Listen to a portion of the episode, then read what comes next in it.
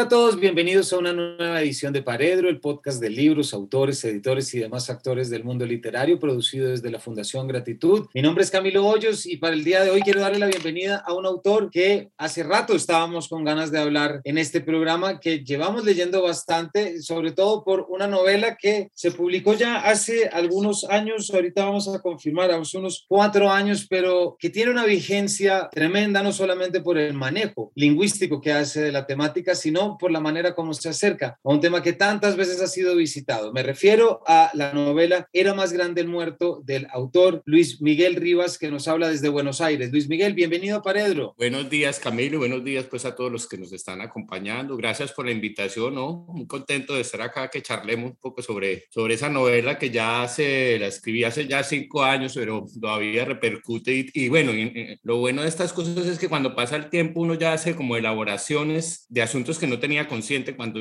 cuando la escribió, ¿cierto? Y como que se da cuenta de, la realidad también social va cambiando y entonces uno va comparando ese universo de la novela con la evolución de la sociedad. Bueno, entonces, bueno, hablar de... Así es, Luis, porque eh, como veremos es una novela que tiene, a partir de clave humorística, propone una cantidad de tensiones, una cantidad de situaciones que vale la pena rescatar, no solamente por lo que otros autores están publicando y que ya han pasado por este micrófono, sino también por eso que ya nos contarás tú ese, un poco ese efecto de registro que ya tiene frente a su registro oral. Pero no nos adelantemos todavía para quien no sepa o no lo sepa aún. Luis Miguel Rivas nació en Cartago Valle en 1969 y creció en Envigado, Antioquia. Es escritor, libretista y realizador audiovisual, autor de los libros de cuentos Nos vamos a ir como estamos pasando de bueno y con el fondo editorial EAFIT Los amigos míos se viven muriendo. ¿No, Luis Miguel? Un primer, un, primer libro de cuentos además que tiene eh, un cuento con este mismo nombre que sobre el cual ya hablaremos porque creo que son de esas primeras acercamientos que tú tuviste. Y también en el 2014, Tareas No Hechas, publicado. Bueno, eh, Luis Miguel, quisiera comenzar haciéndote una pregunta y es que cuando, cuando leemos sobre ti en, revistas, cuando leemos sobre ti en reseñas, ya nos hemos un poco acostumbrado a, que, a leer sobre ti que se te refiere como el autor del lenguaje de la calle, del estilo de la calle. No se te reconoce como el autor de los temas de la calle. Me gustaría que arrancáramos por esa sensibilidad tan particular que tú tienes frente al lenguaje y la forma como te has ido acercando a ese registro oral de la calle, específicamente si queremos hablar de los jóvenes de Medellín o de pronto no seamos tan específicos. Bueno, sí, mira, yo llegué a la literatura, yo no llegué a la literatura por la cultura, no vengo de un entorno socioeconómico donde, donde la cultura, como la entendemos, como las bellas artes, la literatura y todo eso fuera importante. Entonces, yo llegué a la literatura por las historias y llegué por las historias que se contaban en mi entorno y por la necesidad un poco intuida desde antes de saber lo que tenía, quería contar eso, que no veía que en televisión, que era lo que uno veía y alguno de vez en cuando leía, que te ponían en el colegio a leer cosas, pero nada de eso tenía que ver como con, con la vida que a uno le pasaba. Eh, pertenecía a otras, era lo que le ocurría a otras clases sociales, a otra gente que siempre este, como que vivía mejor que uno. Y yo sentía, como que sentía la necesidad o, veía que, que, no, que no se contaba, que era, que era necesario contar la parte de uno sin tener consciente que iba a escribir ni nada de eso, sino que sentía ese vacío. Eh, soñaba hacer como video, en esa época, una época en que empezaron a, a, surgir los, video, los videoclips que ahora son tan, tan famosos y, y recuerdo que en Colombia había una, una serie de televisión que eh, dramatizaba canciones, no me acuerdo, no sé si usted te acuerdas, Musidramas creo que se llamaba. Entonces eh, las canciones hacían un capítulo sobre la historia que contaba la canción y las canciones sí muchas veces decían cosas mucho más cercanas a, a, lo que a uno le pasaba y a lo que pasaba en el entorno en que, en que yo vivía. Empecé a tener ese anhelo de contar también mis, la necesidad de contar desde mi punto de vista. Por eso la, la, la decisión de, de, usar el lenguaje de todos los días, ¿cierto? El lenguaje coloquial, el lenguaje de la... Luego ya con el, con el, el transcurso del tiempo y con también uno empieza ya a ser cruzado por la literatura, ya con el hecho de escribir empezás a leer y empezás a conocer autores y entonces ya, ya hay una elaboración de ese lenguaje, ¿cierto?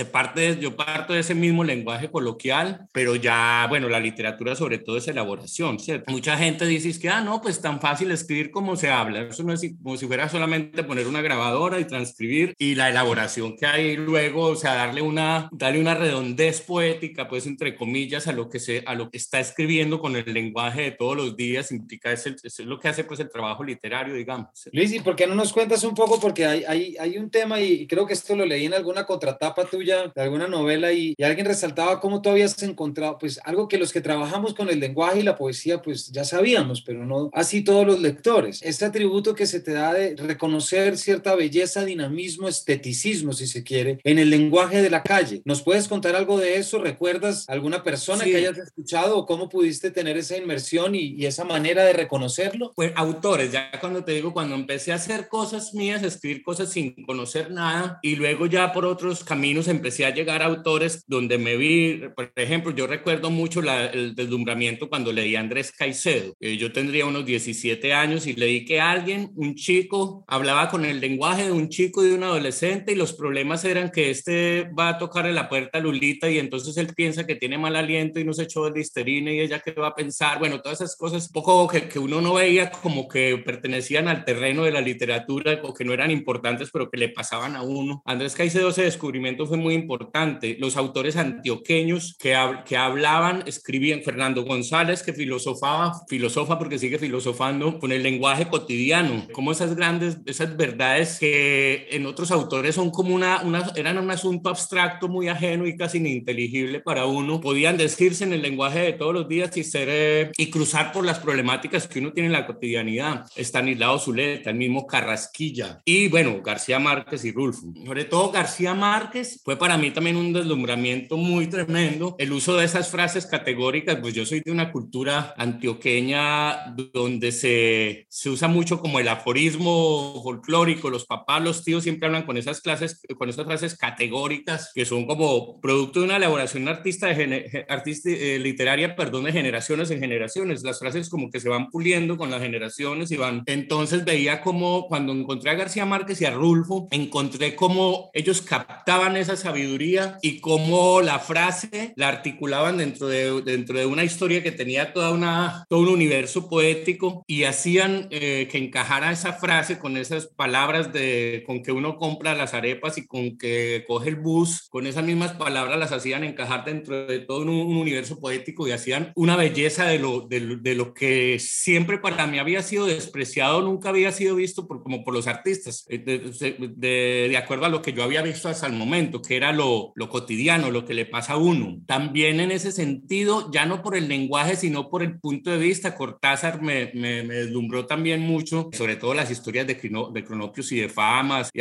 y, los, y algunos cuentos, por el foco, por la lupa puesta en, en, en, las cosas a las que no se le presta atención, pero de las que finalmente está hecha la vida, ¿cierto? Esas como cosas cotidianas, esos detalles eh, simples. ¿sí? ¿Por qué no nos cuentas? Habíamos mencionado antes esa, esa compilación de cuentos, Los amigos míos se viven muriendo, pero también a, nos vamos a ir como estamos pasando de bueno. Dos primeros libros de cuentos, ¿y por qué te pregunto? Porque ahorita vamos a estar hablando de tu primera novela. Entonces, ¿cómo fue eh, visitar estas preocupaciones o estos descubrimientos, si se quiere, en un formato como el del cuento? ¿Y cómo, cómo recuerdas que fue esa recepción y cómo fueron esas primeras lecturas? De los cuentos, sí, el primer libro que yo publiqué en el 2007, que fue con el Fondo Editorial EAFI, fue Los amigos míos se viven muriendo. Yo primero, pues casi que ese libro, casi todo ha sido más o menos por accidente. Ese, ese libro lo, lo llevé pues ahí en, por, por cosas muy fortuitas a una editorial que me dijeron, el Fondo Editorial EAFI, me dijeron, eh, lleve eso allá y eso usted lo deja y alguien lo lee y si no lo, y si les gusta lo llaman al tiempo, bueno. Y yo en un arrebato ahí como que tenía muchas cosas juntas, los, los, eh, muchas cosas escritas, las junté, armé un cartapacio y, y, y, lo llevé. Antes de la publicación se lo había leído pues a los amigos, y eran algunos amigos cercanos que se, sobre todo se encarretaban escuchando, que es muy difícil y sobre todo en el entorno en que, en que yo me, me crié, pues como quedarse escuchando a otro leer no es, no es muy común. Entonces como que yo veía que yo les leía en un bar por allá en una cantina mientras tomábamos aguardiente, les leía un cuento y ellos estaban ahí, no eran gente del mundo literario. Entonces ese para mí fue, me, creo que el, el, primero y de los más importantes triunfos literarios que he tenido. Pues. Y ya después, cuando el libro fue publicado, a Héctor Abad eh, Faciolince, que era el director de la, del fondo editorial, ese libro, cuando le llegó, le gustó mucho, no sabía nada de mí, sino que el libro en sí lo, y él se volvió un defensor de ese libro y digamos, eh, el libro tuvo como el padrinazgo de él en el sentido de ponerlo a circular y de hablar y como un, es un tipo que, que, tiene prestigio, entonces eh, visibilizó el libro, bueno, y empezó a tener otros lectores, a tener lectores y, y, y el libro funcionó mucho, le gustaba mucho a la gente, pues, eh, porque por eso mismo hablaba de un Medellín, de, de, unas, cos, de, unas, de unas cosas que nos estaban pasando en los 90 y en los 80, lo que nos pasaban, digamos, las bombas, las explosiones, la violencia, pero también el libro contaba era qué pasaba dentro de las personas y cómo en medio de esa catástrofe, catástrofe exterior permanecían los mismos eh, anhelos de la gente, encontrar con quién comunicarse, buscar un amor, tener un amigo, todas esas pequeñas cosas que, digamos que son los permanentes de la vida, seguía flotando en medio de la, del polvo de las,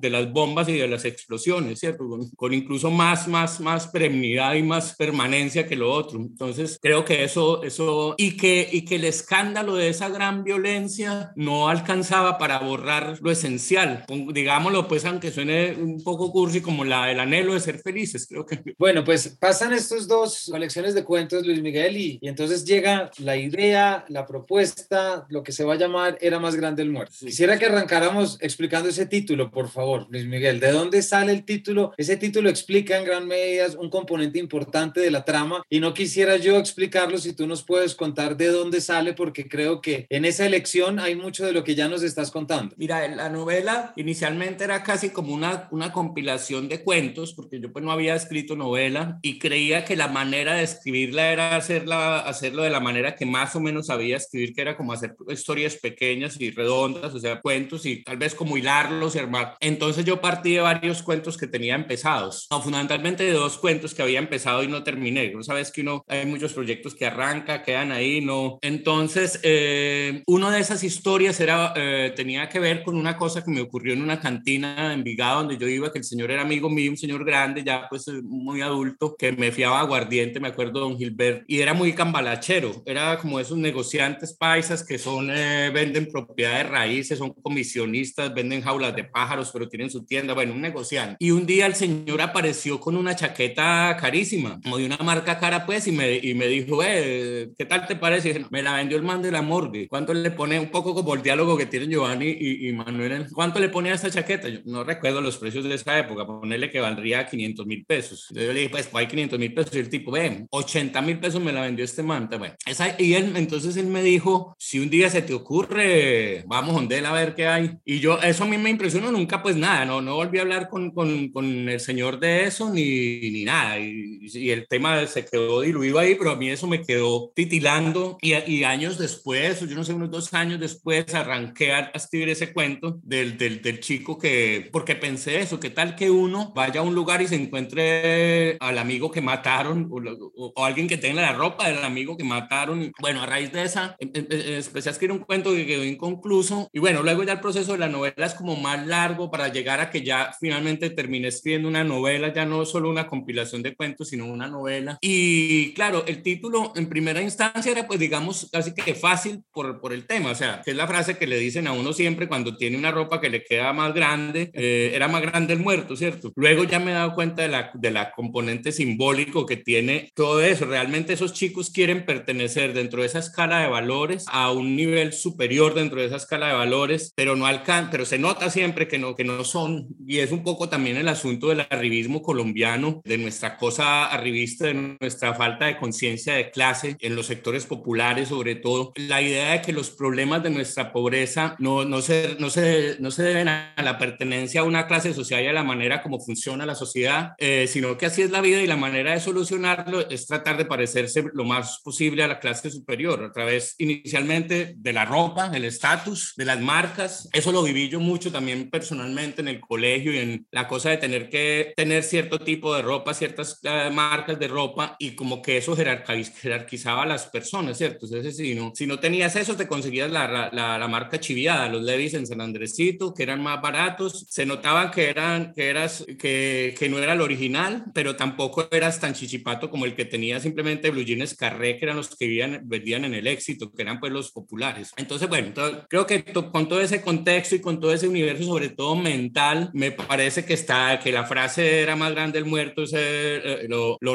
lo, lo, compendia, pues lo sintetiza. Además que también es una frase de nuestra habla popular, ¿cierto? Nuestra tradición oral latinoamericana, no solo colombiana. Pues he visto que en comentarios en México, en distintas partes, es una frase como común. Quisiera leer, Luis Miguel, justamente esa parte de la que tú estás hablando. Abrió la puerta del closet con otra de las llaves y nos hizo señas para que nos arrimáramos. De un tubo colgaban ganchos con chaquetas y camisas y camisetas de varios estilos y blue jeans de distintos colores y tallas, con costras de sangre y rotos y rasgaduras, unos en buen estado y otros ya muy cajeteados, pero todos muy bacanos. Y en el piso una fila de pares de tenis y zapatos, empantanados o ensangrentados, aunque algunos casi nuevos. Nos quedamos mirando con la boca abierta. Pero esto no es un negocio, dijo Juan viéndonos la emoción. ¿Y entonces por qué tiene tanta ropa? le preguntó Giovanni. Simplemente guardo la que me gusta. ¿Para qué? le pregunté. ¿A usted qué le importa? No sé. ¿Yo qué voy a saber? Me da por guardarla. Me gusta. Más adelante, cuando están viendo a los tipos. A ese tipo como que lo amarraron de las manos a un carro y lo arrastraron por las calles. Una lástima porque están muy bacanos. Giovanni miró las chaquetas y me pasó una Gucci verde, de cuero. La agarré del gancho y la miré. Era una chimba. Póngasela a ver cómo le queda, me dijo Giovanni entusiasmado. Abre la puerta del lado que tiene un espejo. Juan señaló con la cabeza. Me puse la chaqueta y miré mi reflejo. Me quedaba un poco grande. Tenía como cinco rasgaduras en la barriga y el pecho. Esto fue una pelea brava. Siempre fue que le metieron sus puñaladas al muchacho, le dijo Juan a mi reflejo. Lo de las puñaladas tiene arreglo, pero lo del tamaño no. Me queda muy juanchona. Que este es de los grandes pedazos. Luis Miguel, me, me, me intriga mucho preguntarte en qué momento te diste cuenta en la escritura de esta novela que lo que narrabas superaba muchos casos de la vida real, que había un sentido metido en el que era imposible no poner la atención. Es decir, en qué momento te diste cuenta que aquí había un componente humorístico del que podías echar mano, porque toda la situación lo que genera, ahorita ya usaste una palabra sobre la que voy a volver, que es la chichipato, que es tan importante a lo largo de la novela, pero en qué momento el humor aparece como un mecanismo, como una herramienta que, que empiezas a usar. Yo creo que eso hace parte de la idiosincrasia de cada autor, pues yo creo que hace parte ya como de la personalidad. Cualquier tema que yo toque va a estar cruzado por una mirada tal vez un tanto burlona, que es una manera de defenderse, ¿cierto? Que un humorista realmente es un, un niño asustado que va caminando solo por un callejón oscuro y se pone a silbar. Realmente ese es una manera de defensa. Entonces eso está, digamos, en mi manera de, de, de ver las cosas y sobre todo con temas tan escabrosos, por, eh, en, varios, en varios niveles. Yo creo que también es un poco, estaba pensando en estos días en mi mamá, que, que tuvo una vida muy, muy, muy fuerte, o sea, muy, como muy atribulada por, por problemas de todo tipo y sufrimientos, pero ella eh, tiene como un, un, buen humor, que antes me parecía una virtud, ya después en, en terapia me he dado cuenta que es una manera de evadir, no es un acto de valentía, sino que es una manera de, de escabullirse. De, de alguna manera, muchas partes del humor que pueda tener la, la novela está cruzada por eso y hay otra parte del humor en la relación con los poderosos, un tipo tan inapelable como un mafioso y como, como ejercían los mafiosos en esa época todavía, pero en esa época está, eh, estaba en la atmósfera, no estaba ni nombrado tan por los medios de comunicación ni visibilizado, ni había ni siquiera sanciones morales, sino que así era la vida y frente a un tipo de esos, lo, frente a esos poderes, la única manera era ridiculizarlo, creo que la única manera de, de relativizar ese poder tan, tan atroz era relativizarlo, pero también tiene que ver que cuando escribí la novela ya se habían escrito unas novelas muy importantes del, de, de, del género, como Rosario Tijeras, como La Virgen de los Sicarios, ya había ya la obra de Víctor Gaviria Rodrigo de que fue fundacional en el 90, eh, pues ya digamos el tema se había, se había tocado, pero se había tocado desde distintas clases sociales, ¿cierto? La, la, la Virgen de los Sicarios es la, es la historia de, un, de, una especie de aristócrata de, de estas familias paisas muy adineradas que tuvo la oportunidad de ser culto y es un filólogo y vuelve y lo mira desde ahí. Rosario Tijeras es desde el punto de vista de dos niños ricos de la pequeña burguesía que se relacionan. Rodrigo de es desde el mundo de la marginalidad de los chicos sicarios, pero de todas maneras es, es, es, dirigida por un director de clase media que hizo un trabajo maravilloso, excepcional y como te digo, fundacional, pero, pero un chico de barrio no se fijaría en esos temas que se ven en Rodrigo de un poco como decía Borges, que la, la literatura gauchesca no la hacen los gauchos porque un gaucho no está pensando en todas esas gestas, gestas ex externas, sino que está pensando, lo contaría de otra manera, ¿cierto? Y también pensaba que, que a ese mafioso, a ese arquetipo nuestro poderoso, omnipotente, se le había ya empezado a denunciar, el más importante lo habían matado, ya era un tema, pero casi que cuando al poder se le, se le ataca con poder, como son más poderosos, van a, a borrar cualquier intento de crítica y creo que el humor tenía, tiene esa cosa de que no hay salida ante un chiste. Don Efren, Don Efren es así, además es una, además es una manifestación de, de, de un modo de ser de, de, una sociedad y un tipo de persona y ante, ante el humor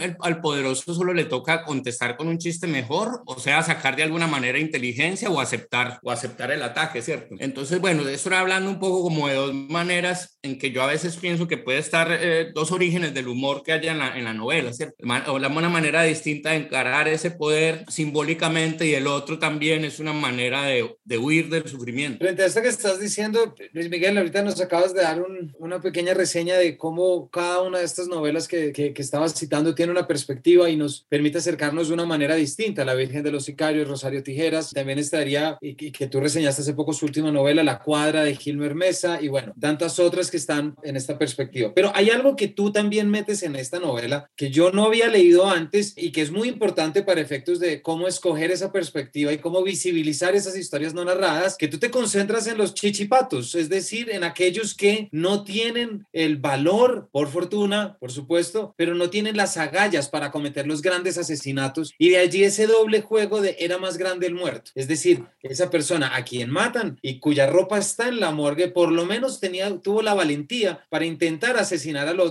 mientras que el chichipato que va a comprar ni siquiera lo tuvo. Frente a esta noción de vamos a sacar a aquellos que no pudieron, ¿cómo la ves? ¿Cómo la entiendes ahora? Porque me parece que ahí también hay un aporte, más allá de lo lingüístico y de lo humorístico, hay un aporte muy grande en esta novela que nos pone a pensar en eso. Bueno, ¿y qué hacía el cobarde? ¿Cómo vivía el cobarde? ¿Cómo vivía en, en realidad el general de la, la generalidad la, de, la, de la sociedad? Yo recuerdo que en esa época yo no viví en el, en el, en el barrio mío, no era especialmente violento, porque de ahí era donde se generaba la violencia, pues en el municipio de Envigado, que era la época de Pablo, pues realmente no pasaban las cosas más, más atroces ahí, pasaban afuera, aunque pasaban, pasaban muchas cosas atroces, pero no era lo, lo, lo esencial. Yo me daba cuenta, quienes vivíamos, todo eso éramos quienes vivíamos, eh, y vivíamos en la ciudad en ese momento, en los barrios, eh, eh, sea cual fuera el barrio, pero cuando el, el suceso se visibilizaba, se, se visibilizaban los mafiosos, los sicarios, y cuando alguien quería hacer alguna nota sobre ese problema, un periodista, un documentalista, iba al barrio a buscar al, al, al matonzuelo, pues, al, pero yo me daba cuenta que por cada sicario en el barrio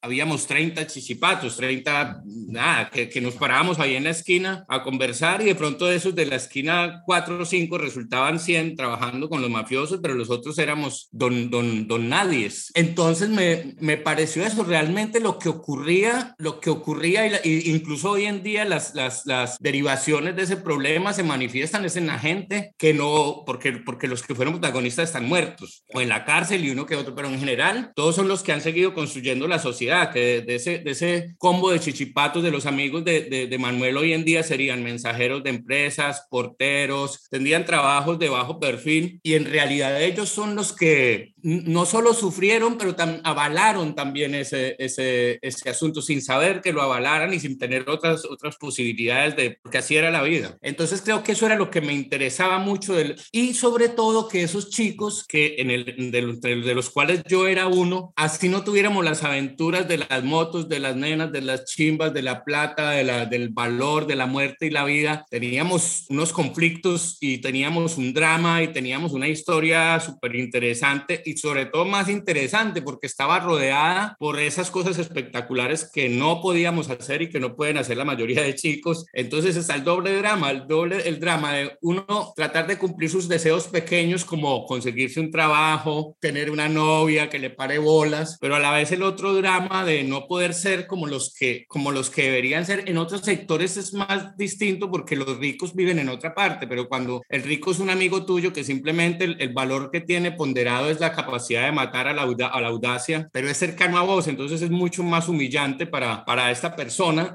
Entonces, bueno, mira toda la riqueza que, hay, que había ahí, la riqueza como, como se enamora un chichipato dentro de su poquedad y de su incapacidad para actuar con audacia, entonces vivir un gran mundo mental y yo creo que es como la mayoría de poetas son realidad chichipatos o como ese cuento de, de Giovanni Papini que se llama El hombre que no pudo ser emperador, es un tipo que siempre ambicionó ser emperador, tenía, pero no era capaz entonces lo que, lo que hacía era escribir, escribir la, la historia de un emperador. En realidad es eso, un buen escritor me parece que es un chichipato, a no ser que esté amangualado con el poder, pues. No, para completar la frase, que el hecho que sea yo chichipato no quiere decir que sea buen escritor, pues no, lo uno no garantiza lo otro. Pero... Así como traes en tu novela y, y, retratas a los chichipatos, pues también están los otros, que son Hermosilla, los que trabajan con este otro personaje que es Don Efre, que tú ya habías mencionado antes, pero que vale la pena traer porque con él también muestras cómo muchos de, de estos personajes que habitan este microcosmos siempre tienen aspiraciones también de querer ser lo que no son. Es decir, los dos chichipatos ratos quisieran ser lo otro y ahora es Don Efren frente a esa inacabable imposibilidad del poder que genera la atracción amorosa y lo que es el amor y nos encontramos frente a un personaje que es el mafioso que está perdidamente enamorado de una chica que no le pone atención y tú lo pones en esa, esos sucesos que también ya hemos visto pero que siempre que son inagotables que es meterlo a clases de cultura. Quisiera solamente tener un pedacito que es a mí el que de los que más me hace reír, que es el momento en que Don Efren contrata a su profesor de cultura que es Mario. Entonces Mario le dice, venga, vamos a escribirle un poema, vamos a escribirle un poema sobre Lorena, ¿no? Entonces le dice a Efren, pero necesito que me hable de ella, ella cómo es. Y entonces tú, pues, le voy a hacer, le dice, le voy a hacer unas preguntitas para tener mi materia prima de inspiración. ¿Cómo es ella? Don Efrem se paró, abrió los ojos y habló desde lo más profundo del alma. Una rechimba.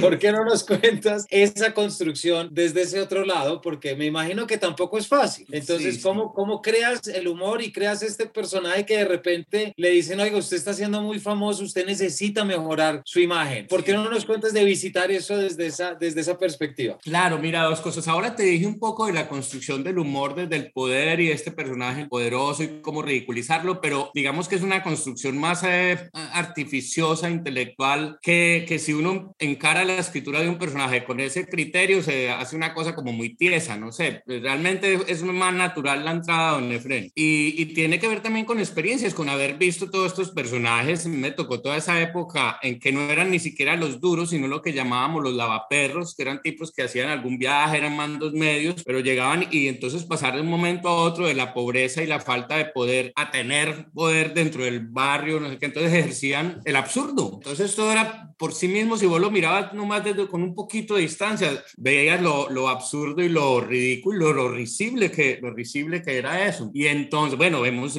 las colecciones de arte de Pablo Escobar, pues que sin importarle un bledo el asunto. Y entonces es cuando estos tipos ya, lo que vos decías, Manuel y Giovanni quisieran ser como la chinga y hermosura, que son sicarios, pero sí, pero la chinga y hermosura quisieran ser como Salsa, que es el primer sicario en la mano derecha del patrón. Pero Salsa quisiera ser como el patrón, todos también quisieran ser como el patrón, pero el patrón en realidad un momento ya no le satisface eso y ya quiere el poder político y entonces quiere la cultura, toda esa escala. Y en, y en ese último eslabón, digamos, en ese último escalón, él, él ha perdido toda, no sé, como todo sentido común, entonces le parece que todo es comprable, comprar el libro más caro del mundo, mandar a hacer un poema. ¿Cómo, cómo surgió, por ejemplo, esa situación? No, yo con lo del libro yo me puse a pensar, bueno, ¿qué haría un man de estos? ¿Qué haría también el Don Efren que yo tengo? Porque uno es todos esos tipos. ¿Qué haría mi Don Efren con esos? Yo y una vez mando a comprar los libros más caros del mundo. De alguna manera reírse de uno mismo también. Y además es el que se entera que el libro más caro del mundo vale 5 millones de dólares